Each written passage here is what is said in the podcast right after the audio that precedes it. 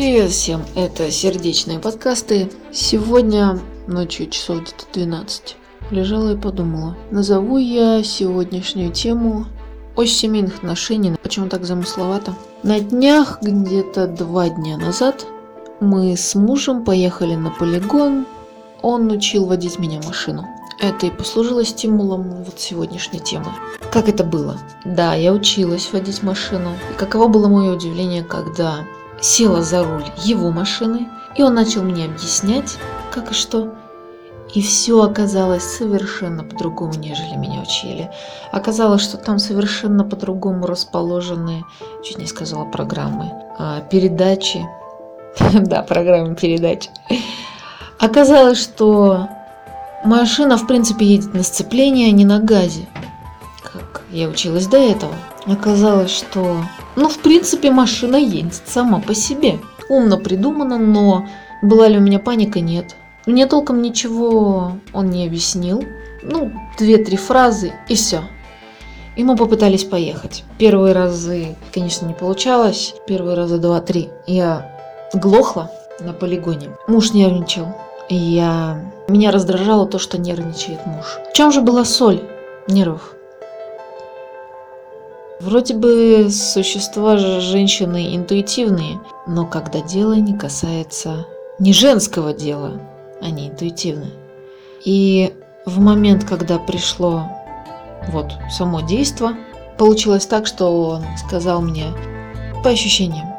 Делай как по ощущениям. И вот эти по ощущениям в нем и заключается в этой фразе заключается весь мужской мир. Это нам нужно объяснять, рассказывать, показывать какие-то схемы, функции и все остальное. Я не вдаюсь в подробности про психотипы, что это определенным психотипом только нужно делать. Но женщина это такое существо, как обучаемое. Да, мы умеем придумывать и все остальное, но мы обучаемся по схемам, поэтапно. Я не говорю, что мужчины не такие, нет. Я говорю о скорости развития. Как получается? Женщинам сразу интуитивно все дано. Мужчины этому учатся, и они вырастают гораздо больше женщин, потому что у женщин есть предел. После его вот этих вот нервничаний я поняла, откуда все проблемы. Женщины идут в мужской мир. Да, этот, этот мир принадлежит мужчинам, это так. Они идут в мужской мир, они раздражают мужчин. Что же делать? Сидеть, закрывшись дома, вышивать крестиком. Ну, практически, да, это так. Любое взаимодействие с мужчинами болезненно. Абсолютно.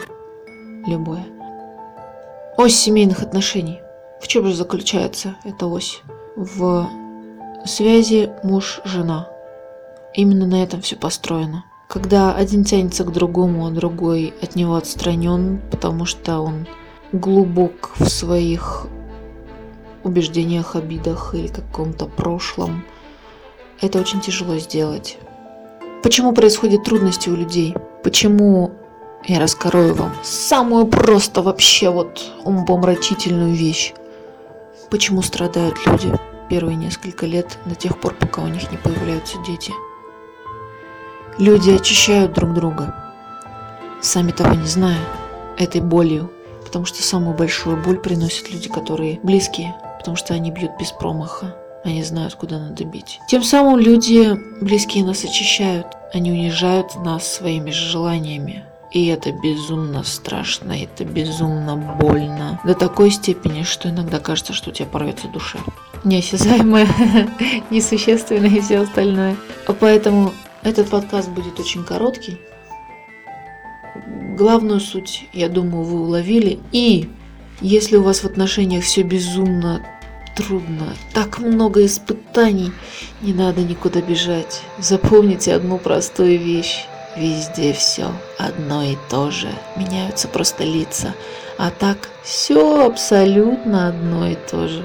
Бегать каждый раз, проходить вот эти конфетно-букетные периоды, растрачивать себя, не давать чувствам прорасти вглубь вас, это не имеет смысла. Выбрали одного человека, есть моя любимая фраза «Ебашьте счастье». Это очень тяжело терпеть, выносить унижение. Это безумно тяжело. Но я, кстати, не договорила, почему происходит вот это вот все унижение. Чтобы нас очищает наш близкий человек, чтобы впоследствии дети учились чистыми. Чистыми в плане кармические, энергоинформационные, ну и все остальное. Все, что касается других остальных полевых структур. Тут если начнут скептики говорить, а этого всего не существует, ла-ла-ла-ла-ла-ла-ла. Люди все знают прекрасно, что есть что-то большее, чем они. Даже взять простые, хм, дурацкие, конечно, названия, совпадения и случайности. Это самое лучшее проявление высшего в наших жизнях. Все делается ради детей в парах. Семья, ну да, живут вдвоем пара. И что они живут? Ради чего? Когда я была беременной дочкой, я просто поняла, что я вообще в принципе не жила до этого. Что просто жизни не было-то. Дочке 4 года будет. Можно сказать, что ответственность это и есть жизнь.